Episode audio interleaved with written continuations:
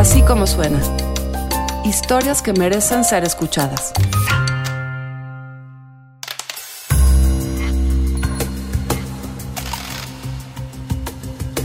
Estas son las voces de las mujeres que denuncian a Andrés Ruemer.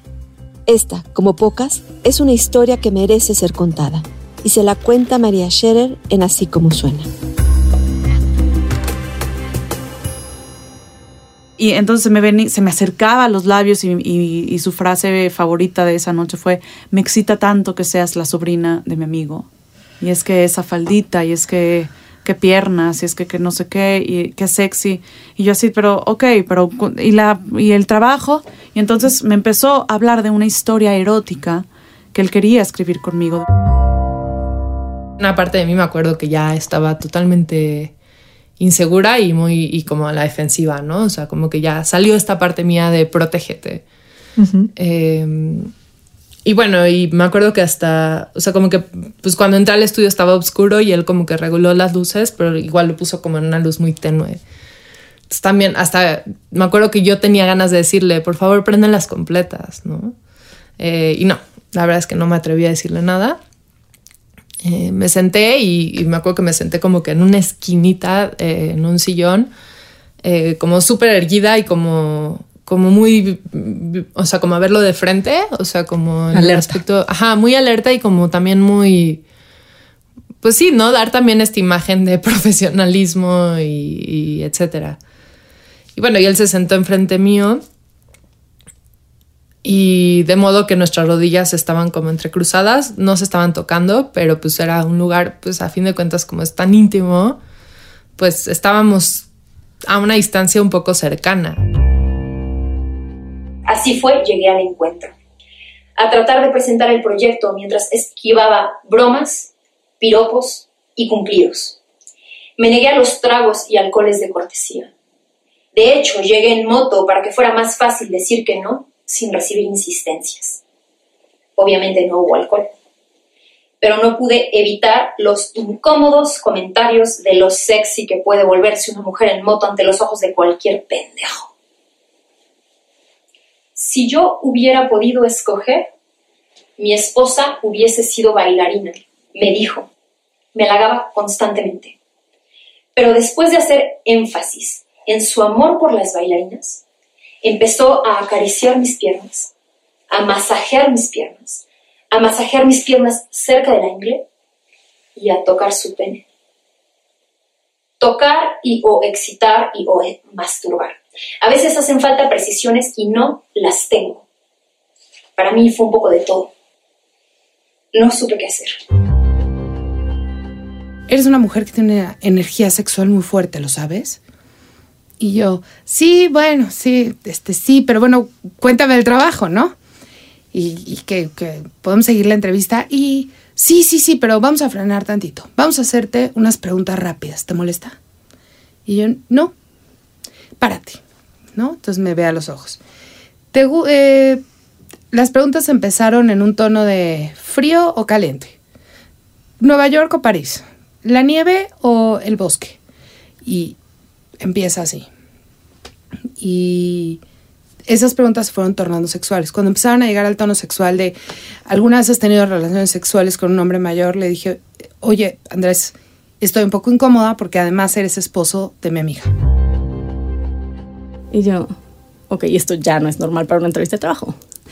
Entonces, de ahí yo le dije que, le dije, no, claro que no. Me dice, ¿qué no bailas? Y yo, pues sí, sí, bailaba hace muchos años, pero no voy a bailar en este momento porque esta es una entrevista de trabajo.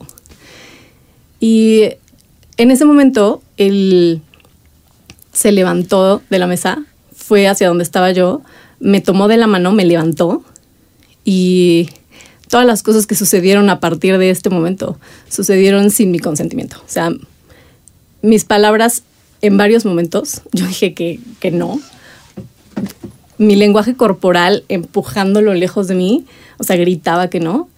Y cuando por fin me pude separar de él, yo simplemente le dije que yo venía a una entrevista de trabajo y que eso no me parecía apropiado. Y después de eso, la verdad es que el recuerdo es un poco confuso. No tengo idea cómo salí de esa casa. Fue a finales de los noventas, no me acuerdo bien. Yo estaba en el ITAM, eh, estudiaba Derecho y él daba clases de Derecho. Entonces, ya en el, eh, cuando fue el final, me dice que mi trabajo tenía 8, que en el, los, en perdón, 10, en el trabajo tenía 10 en los exámenes y que mi promedio daba 8. Le digo, es que no, no dan las sumas. Me dice, sí, bueno, si quieres el 10, vente a cenar conmigo. Entonces me quedé con el 8, el problema para mí el 8, yo tenía beca. Tuve a punto de perder la beca. Las voces que acabas de escuchar pertenecen a Teresa Saga Cohen, Talia Margolis, Itzel Schnaz, Fernanda Lascurain y Mariana Flores. Cinco mujeres que han denunciado públicamente que fueron acosadas por Andrés Ruemer. Pero son muchísimas más las víctimas del exfuncionario y conductor de TV Azteca.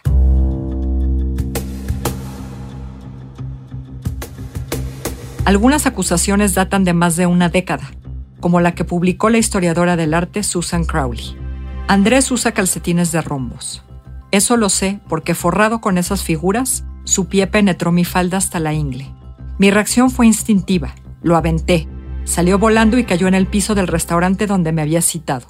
Un ejecutivo de TV Azteca que comía en la mesa de enfrente se levantó a ayudarlo. Y yo, para variar, me quedé sin la chamba prometida. Hay denuncias aún más antiguas, de su tiempo como profesor del ITAM, entre 1987 y 2000. ¿Habías notado algo? Conmigo no, con otras dos compañeras sí. Otras dos de mis compañeras les dijo exactamente lo mismo. Ellas dos fueron, nada más y una fue muy inteligente y llevó al novio. Y entonces él te dijo este lo de la cena y tú qué le dijiste? Que no. No sabían qué pasaba, pero pues, no podían hacer mucho porque en esa época él estaba en presidencia. Me decían que no era políticamente factible hacer algo. El gancho de Ruemer era ofrecer empleos bien pagados en TV Azteca o en la Ciudad de las Ideas, el proyecto con el que se ha hecho millonario, financiado con recursos públicos durante los gobiernos de Felipe Calderón y Enrique Peña Nieto, que le entregaron 195 millones de pesos más 374.5 millones que le dieron los gobiernos poblanos a Poder Cívico, la asociación civil que organiza su festival. Según Animal Político, esa organización reportó ingresos por 925 millones de pesos desde el 2007, cuando se fundó. Once años después, en marzo de 2018, en plena campaña por la presidencia de la República, José Antonio Meade se tomó unos días para ir a San Miguel de Allende y celebrar la boda de su amigo Andrés Ruemer y firmar como testigo. Con él signaron Ricardo Salinas Pliego, Esteban Moctezuma y el expresidente Vicente Fox. Esos nombres simbolizan bien la ruta pública de Ruemer. Después de años dedicado a la academia, trabajó en algunos puestos menores en el gobierno de Ernesto Cedillo. Brincó a la Secretaría Técnica de Conaculta en los primeros años del gobierno de Fox. De ahí pasó otros tantos como conductor de radio y llegó a TV Azteca, donde estaba ya Esteban Moctezuma, y ahí con Salinas Pliego y de la mano del gobierno de Puebla fundó la Ciudad de las Ideas. Pero nada mejor le ha pasado que cuando dos de sus amigos del ITAM se instalaron en el poder. Soy amigo de Luis Videgaray y José Antonio Mid, le dijo al staff del consulado en San Francisco el día que se presentó con ellos, para después jugar a la botella, con elegantes frascos de champán. Aquello terminó con preguntas sobre la vida íntima de las ahí presentes e incomodó a todos. Como cónsul, siguió haciendo su programa en TV Azteca y dispuso desde su organización privada un festival paralelo a la Ciudad de las Ideas en San Francisco. A pesar de quejas del equipo del consulado por atender sus negocios privados siendo funcionario público, fue nombrado como embajador de México ante la UNESCO, pero solo para ser despedido por no hacer lo que se le ordenó desde la Cancillería, en ese momento ya encabezada por Claudia Ruiz Macié, en relación con un voto sobre Israel. Eso, por supuesto, fue aprovechado por Roemer, quien trabajó y cabildeó para convertirse en un héroe de la comunidad judía, y quien fuera el embajador en la UNESCO de Israel, al mismo tiempo que Roemer terminó haciéndose alcalde de la ciudad de Ratmagan, y le puso el nombre de Roemer a una calle. El mexicano dijo que era la mayor satisfacción de su vida. Y pues sí, como lo sabemos ahora por múltiples testimonios, a Roemer solo le importa la satisfacción de Roemer.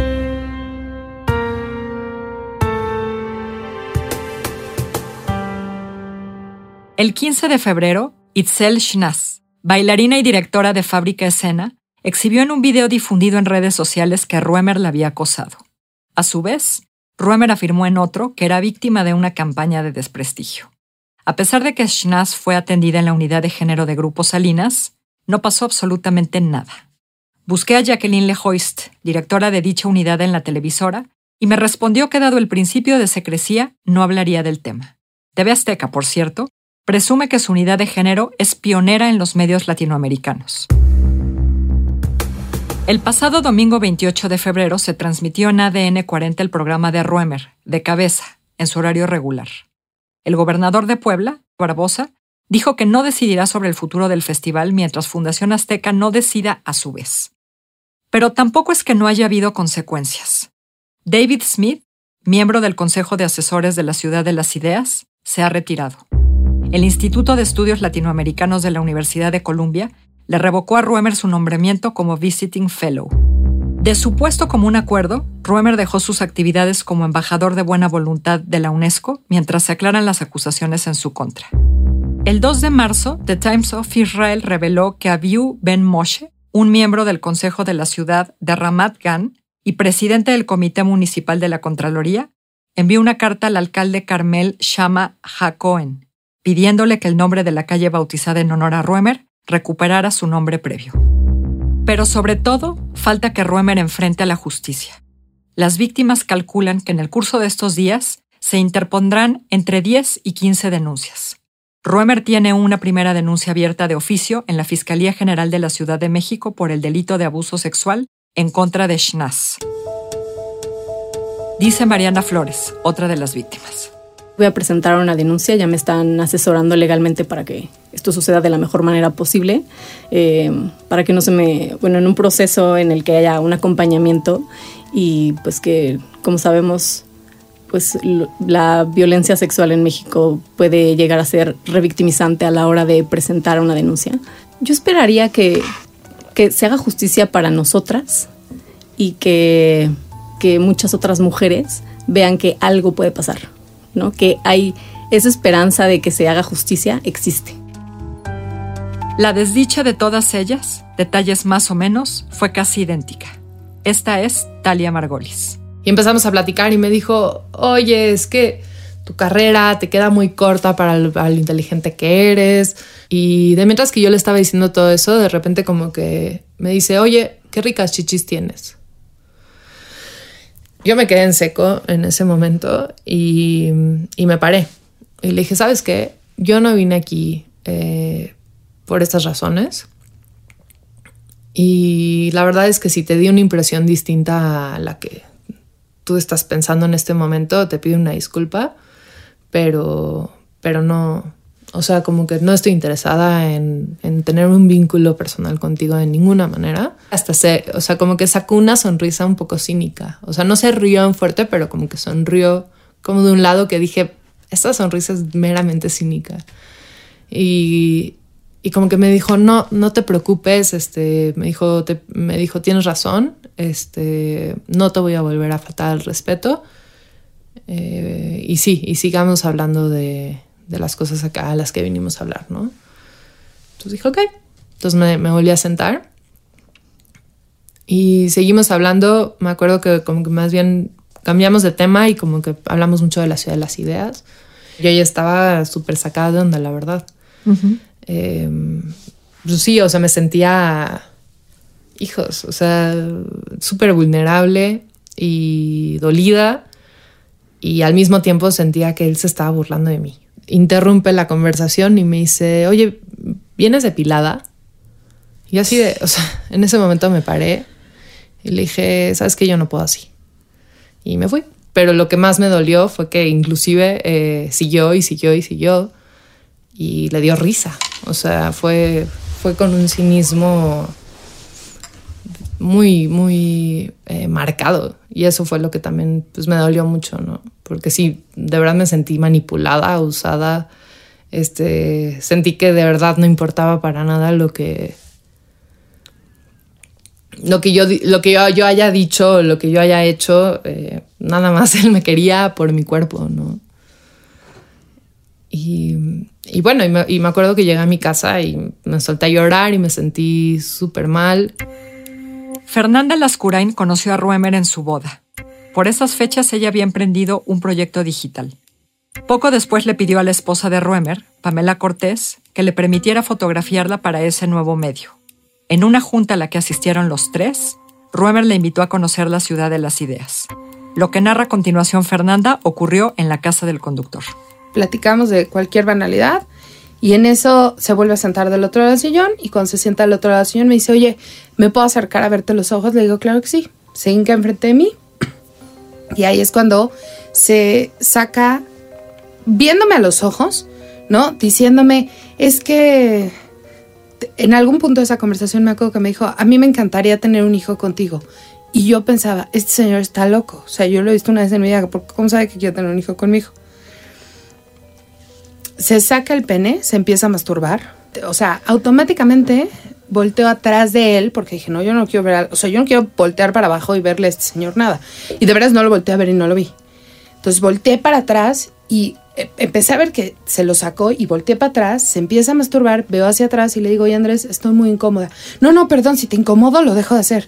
Entonces se vuelve a poner el pantalón, se sienta en el sillón, otra vez de enfrente, me volvió a platicar algo de trabajo. Yo ahí decía, ¿cómo carajos camino hacia mi bolsa? O sea, yo lo único que necesito ya es mi bolsa y salirme. Entonces me paro y me dice, no, no, espérate. Se me vuelve a parar dos pasos adelante y me dice, te doy 100 mil pesos en efectivo por tener relaciones sexuales. Le dije, no. 200 mil, no. 300 mil, no. Le dije, y ahí lo paré y le dije, Andrés, ni por 3 millones de pesos en efectivo. Entonces le dije, por favor, ábreme la puerta, porque para la acceso, o sea, para salir a la calle también te tienen que abrir la puerta. De acuerdo con los relatos de decenas de mujeres, Roemer las manipulaba ofreciéndoles atractivas oportunidades laborales. La actriz y modelo Marta Cristiana conoció casualmente a Roemer en un aeropuerto. Ambos viajaban con sus respectivos hijos. Sin más, él le ofreció co-conducir un programa y a ella le interesó la oferta. La citó en su oficina, entre comillas, como dice ella, unos días después.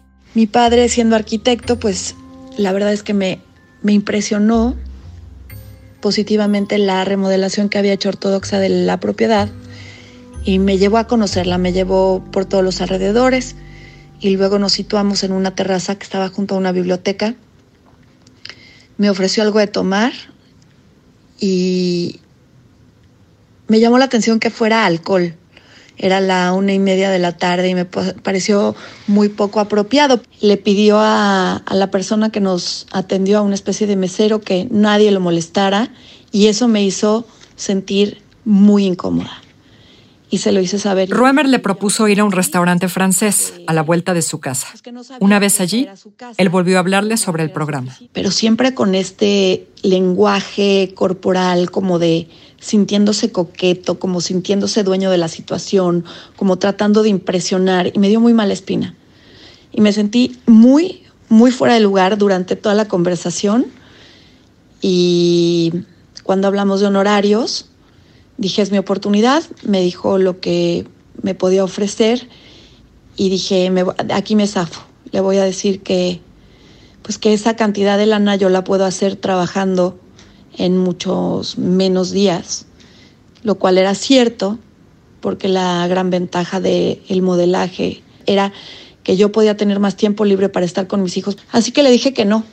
Y me fui sintiéndome muy mal, muy incómoda. No pasó nada, no es como que me agarró la pierna. Digo, no faltaba la oportunidad donde me ponía la mano en el codito o me ponía la mano en el hombro o en algún momento me trató de cinturear y me pareció muy inapropiado. A Talia Margolis, quien trabajaba en el Centro Deportivo Israelita como voluntaria, se le ocurrió llevar jóvenes a la Ciudad de las Ideas, con fondos de la Fundación Metasade. Le presentó su proyecto a Ruemer en las oficinas de Poder Cívico, en Paseo de la Reforma. Me acuerdo que me pareció un hombre bastante humano, eh, como carismático, empático, o sea, como que me, me impresionó mucho como el modo en cómo, cómo hablaba, lo que decía. Eh, como que me hizo admirarlo, ¿no? O sea, dije, qué buena onda, o sea, que también me pareció un hombre muy sencillo. Eh, esa fue como mi primera impresión y, y, y, bueno, la verdad es que me acuerdo que todos quedamos encantados. Pasaron unas semanas y Talia se topó a Ruemer en una terraza, en Polanco. Él y sus amigos, cuenta, eran el estereotipo del grupo de hombres que fuman y miran el cuerpo de las mujeres que pasan por la calle. Talia y sus acompañantes se sentaron brevemente a la mesa de los señores. Sí, estuvimos 10 minutos, 15 máximo. Sí, la verdad es que como que también los amigos no, nosotros 20 años, ellos quizás tenían 45, 50 años, pues claro que no tienes, o sea, no, no teníamos nada de qué hablar, ¿no? O sea, hasta fue yo creo extraño que nos haya invitado a sentarnos, o sea, y bueno, pasó a la siguiente semana, él me llamó. Le pidió que fuera a su casa. Una amiga ya le había advertido sobre Ruemer y sus conductas inapropiadas. Talia dudó. Lo pensó bien durante un par de semanas. que decía, es que no sé, o sea, siento que de verdad sí, sí me va a tirar la onda, o, o, sea, y me va a poner como en una posición muy, eh, pues muy incómoda, pero al mismo tiempo, pues nos vimos y hablamos en aspectos laborales y hablamos en aspectos profesionales y como que se emocionó mucho con mi perfil. Entonces dije, ya sabes, a lo mejor puede ser que le interese de verdad trabajar Realmente conmigo. mi- o sea, tenías nervios de los buenos y nervios de los malos. Sí, No, pues es todo que- ahí. Y cómo, y cómo él va a poder estar haciendo, o sea, como que me va a poder hacer daño siendo una persona después de todo lo que dijo y cómo lo habló. La experiencia de Mariana Flores fue muy similar, dolorosamente similar. Estaba cursando el último semestre de su licenciatura en el ITAM. Buscó en la bolsa de trabajo y le pareció que había encontrado una fabulosa oportunidad. Yo vi una vacante en la Asociación Civil de Poder Cívico. Mi historia sucedió hace nueve años, entonces hay algunos detalles que yo pues he llegado a escuchar en el testimonio de otras, de otras mujeres que los recuerdo cuando ellas los mencionan y digo, claro, sí es cierto. ¿no? O sea, yo recuerdo como ese pasillo para mí era el pasillo que conduce a la sala esta, que es como de un lado es sala de cine y de otro lado es como biblioteca. Este, era oscuro, ese pasillo que te guiaba hacia ahí para mí era oscuro. No sé si lo recuerdo así ahora por la experiencia que viví ahí o si verdaderamente era un pasillo oscuro. Pero llego y me pasan a esta sala Ruemer no estaba ahí. Solía hacer esperar a las mujeres. Mientras, Mariana miraba los libros que había en la sala. Después apareció él, apresurado. La verdad es que en ese momento todas mis alertas estaban encendidas porque como que mi intuición me decía algo no está bien de que estemos en su casa. Se me hacía rarísimo. Además, como por qué me reciben aquí, ¿no? O sea, yo recibiría pues en un tipo de estudio, si es una entrevista de trabajo. Es como que todas mis alertas estaban encendidas y yo soy muy expresiva, entonces la verdad es que yo supongo que cuando él entró, este, como que vio mi cara de, de- de, pues que estaba desconcertada y e inmediatamente lo primero que me dijo es como, perdóname por favor que te recibo en mi casa, pero lo que pasa es que tengo un viaje en una hora y pues este, me urge tener a alguien, tenemos muchísimo trabajo, me urge que tengamos a alguien. Entonces, por eso te cité aquí, porque ya en una hora yo tengo que estar en el aeropuerto. Y yo dije, entonces como que la razón calmó un poco a la intuición que decía que algo estaba mal en ese momento. Pero ya no- nos sentamos en, una, en la mesa esta que hay del lado como de la biblioteca, cada quien de un lado de la mesa. Y la primera pregunta que me hizo fue súper apropiada, ¿no? Me preguntó si tenía novio. Eh, Extraña, extravagante, rara, oscura, fría, muy iluminada, salvo aquella sala, de luz siempre tenue. Así describen todas ellas la casa de Ruemer, en la colonia Roma. Ninguna de ellas se sentía salvo en aquella sala que era un poco cine, un poco biblioteca y otro poco bar. Ahí estuvo también la escritora Teresa Saga Cohen. Conozco a Andrés Roemer desde que soy básicamente una niña, porque es el mejor amigo de un tío mío, muy cercano. Entonces siempre eh, supe de sus eh, proyectos, de que era considerado un hombre intelectual, de que era considerado un hombre importante. Teresa jamás pensó que corría ningún riesgo al acercarse a Andrés Ruemer. La trágica historia interior que me conté es que yo estaba a salvo, porque él era amigo de mi tío. A Teresa le ilusionaba la posibilidad de trabajar con Ruemer, a quien consideraba brillante y respetable. Pero ya en esa sala, y más bien se me fue directo a las piernas y se me fue directo a tocar y yo como que lo tenía que estar medio como empujando como de hazte para allá vete para allá y como como él muy insistente hincándose en ciertos momentos para abrir mis piernas de forma forzada. Y yo pues forzadamente también, o sea, fue como un, un estira y afloje, aunque no hubo afloje, ¿no? O sea, pero fue como un forcejeo totalmente mm, incómodo, incómodo y pues sumamente... Eh, sí, muy, muy despiadado. Esa es la palabra que quería usar. Muy despiadado porque fue demasiado tiempo el que yo no reaccioné como para querer salirme, pero aún así como que me traté de hacer la cool, traté de pensar que yo tenía control de la situación. Teresa, como muchas víctimas, se recrimina no haber olido el peligro, haber ido ahí, no haber salido a tiempo. A veces se culpa. Es que yo lo pienso también y me autoobservo y, y me hago responsable de ciertas cosas que yo no es, no es como que pude evitar, pero digo, en ese momento no tenía, no tenía las herramientas que hoy tengo. Si hoy un güey me dice, te voy a ofrecer un trabajo y vienes a mi casa, le digo, ni madres. Y si un güey me cierra la puerta con llave, le digo, ¿tú qué te crees? Y si un güey se me acerca y yo no quiero, le voy a decir, ¿a dónde vas? Y hazte para allá. Y no. Y entonces llega otro güey y me dice, oye, y, y se acerca como de esa forma a tocar mis piernas, tu mano ahí no. Es decir, me faltaban las herramientas para decir clara y audiblemente que no, que no quiero. Lo hacía con las manos, lo hacía con los gestos, lo hacía con los empujones, lo hacía. Lo hiciste lo mejor que pudiste. Lo mejor que pude. Por Me Too México, Mariana Flores, como tantas otras, supo que había más como ella, que las mujeres dañadas podían contarse por decenas.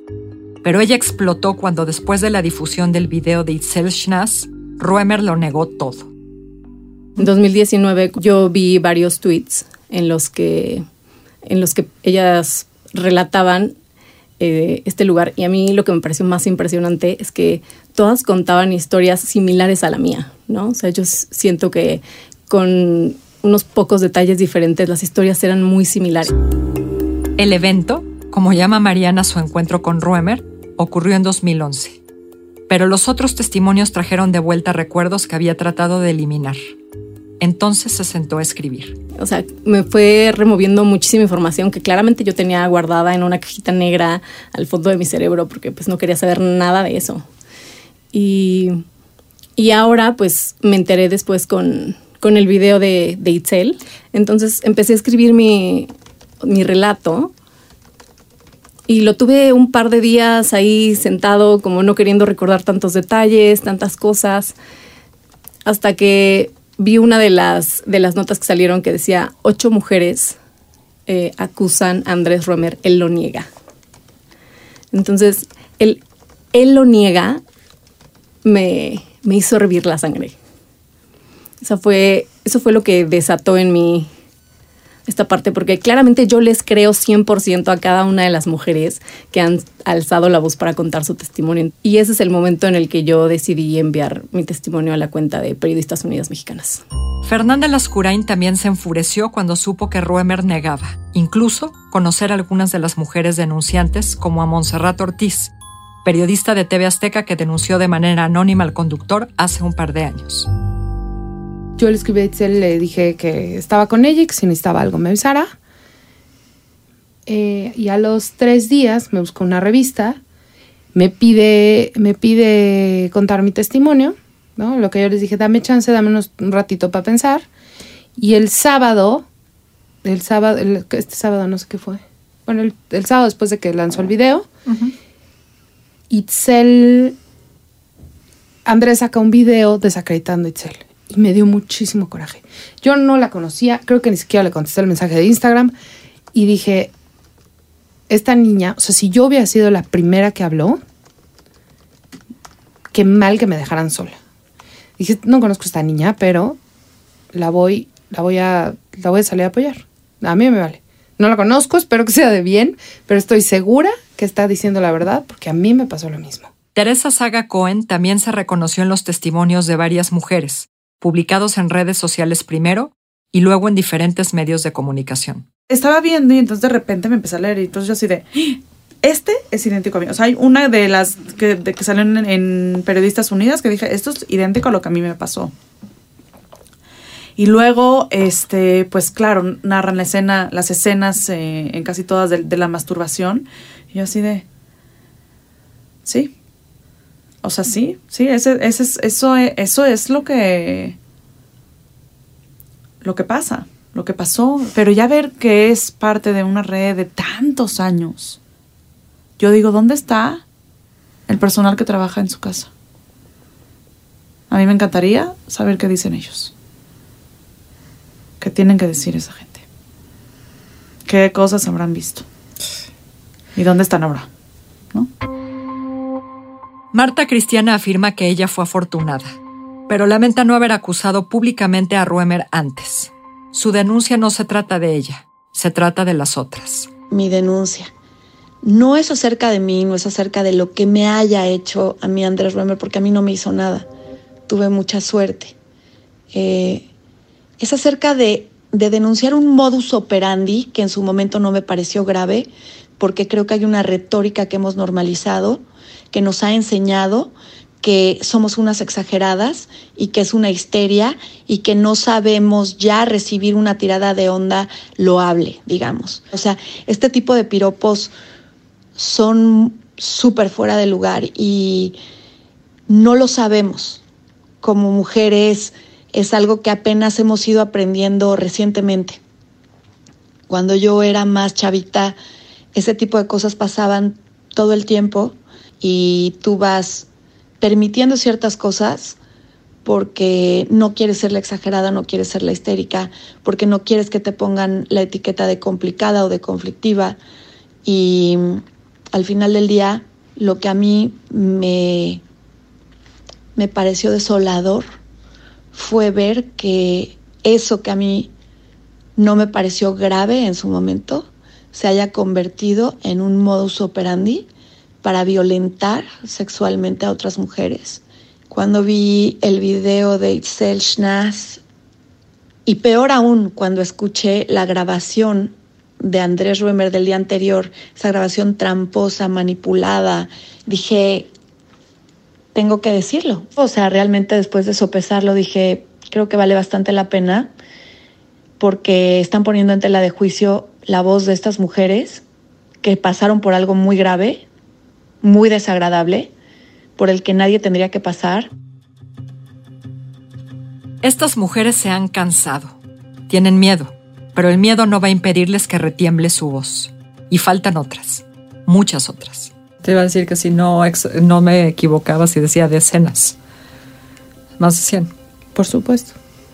Yo creo que son más de 100. Le tienen miedo todavía mm, Claro. la, mayor, la mayoría de ellas. Claro, claro, hay muchas que están convencidas de contarlo, sin embargo el miedo todavía les gana de que les pueda hacer algo. A algunas les ha costado superar la culpa, pero eso no las va a detener. todos estos estigmas que se tienen hacia, hacia la mujer cuando, cuando dice lo que piensa y también en, en el aspecto, pues creo que personal, porque en serio en los últimos años sí tuve cierta culpa de decir es que fui yo la que fue a su casa, o sea, sabiendo, teniendo una idea básica de lo que pudo haber pasado, ¿no? Eh, y esa culpa la verdad es que me persiguió mucho, o sea, fue mucho más fuerte de lo que Andrés hizo o me dijo. Que claro, lo que me dijo y lo que hizo fue muy doloroso y fue muy impactante, pero lo que, lo que más me dolió y lo que más me dejó huella de, de sus ataques fue que rompió muchísimo con, con, con mi seguridad, con mi autoestima. O sea, me hizo dudar muchísimo de mí misma. Y eso fue lo que más me lastimó. Además de que luego, pues sí, y, y claro que se reflejó muchísimo en mis tipos de relaciones eh, que tengo y todo, porque bueno, un hombre de casi la edad de mi papá o, o- o unos años menos eh, que me diga esas cosas y, y con tal, eh, o sea, Brutalidad. sí, brutalidad y, y- y tan corrientes y tan cargadas de, pues de asco, eh, de verdad es que eso fue lo que más me, me impactó. Itzel Schnaz se convirtió en un catalizador de las emociones de decenas de mujeres agraviadas. Lo intuía. Y de ahí toma su fuerza. Yo creo que el proceso catártico que hemos, no creo, yo sé que hemos vivido un proceso catártico juntas. Porque yo cuando dije estoy segura que muchas mujeres van a sumarse a esa denuncia, lo sabía en concepto pero de eso a la experiencia, trasladada al llanto continuo durante 24 horas de chicas que me contactan, me hace darme cuenta que los procesos son completamente personales. Más allá de la violencia que se ejerce, cómo esa violencia impacta la vida de cada una de nosotras. Es terrible. Estoy segura, porque lo veo todos los días, que la voz de la denuncia se está construyendo si llega o no a una instancia legal en México o no, no lo sé. Pero la voz de la denuncia está, María. Está todos los días y es poderosísima. Y le acabo de pedir a la UNESCO, por favor háganse cargo de, esta, de este caso, que es una voz que hoy ya no puede acallarse. Eso acabo de firmar. Entre las que se acercaron con tú hace tiempo, entre las que se acercan directamente contigo, entre las que se acercan directamente con alguna de las otras. ¿Cuántas mujeres calculas entre todos estos grupos que han sido víctimas de Andrés Romer? Cientos y en diferentes geografías. Sí, me, me, escriben y hablo con ellas. Yo de pronto, cuando la, la llamada es de madrugada, lo primero que pregunto es si eres de México porque a veces, bueno, la catarsis viene en la noche, porque la noche es larga, ¿no? Porque la noche es confrontante, eh, porque la noche eh, te hace vivir un montón de cosas. Y yo he tratado de contestar absolutamente todos los mensajes de todo tipo, incluso los que tuvieran, o los que no tienen que ver con el doctor Andrés Römer, porque me parece un ejercicio social, porque está pasando mucho y porque de alguna manera, sin yo saberlo, fui la responsable de esa catarsis. El 25 de enero de 2013, mientras Roemer fungía como cónsul de San Francisco, publicó un texto en el periódico La Crónica. El tema, acoso sexual. Los siguientes dos párrafos que voy a leer rematan el texto de Roemer. El poder y el machismo influyen en el acoso sexual, pero también el interés de los hombres en las mujeres. Dicho de esa manera suena como excusa, que no es, pero es una explicación consistente con la evidencia. Una parte del acoso puede ser vista como recolección de información. También es cierto que debemos de considerar otras variables como el nivel socioeconómico y otros factores sociales. Por ahora tenemos más herramientas para entender el acoso, y ya sea que afecte más el poder o nuestra biología, el acoso debe seguir siendo evitado y castigado.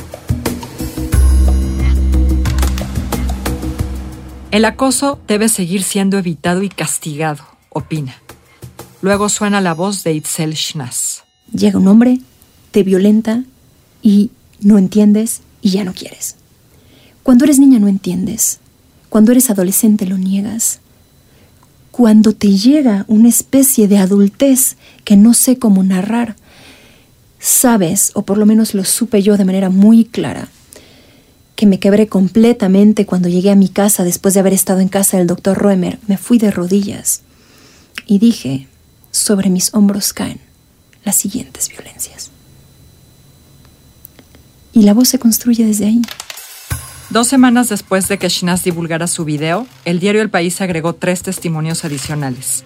El de Marina Magro, el de una amiga suya que reservó su nombre y el de una tercera mujer, identificada solo por sus iniciales, JC.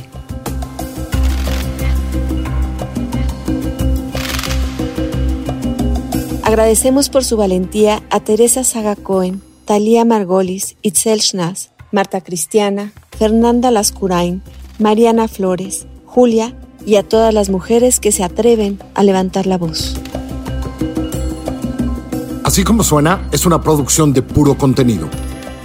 La directora editorial es María Scherer, la producción ejecutiva de Giselle Ibarra. En la consola y la edición están Hugo Santos Quevedo y Santiago Mijares. Andrea Espano es la coordinadora de producción.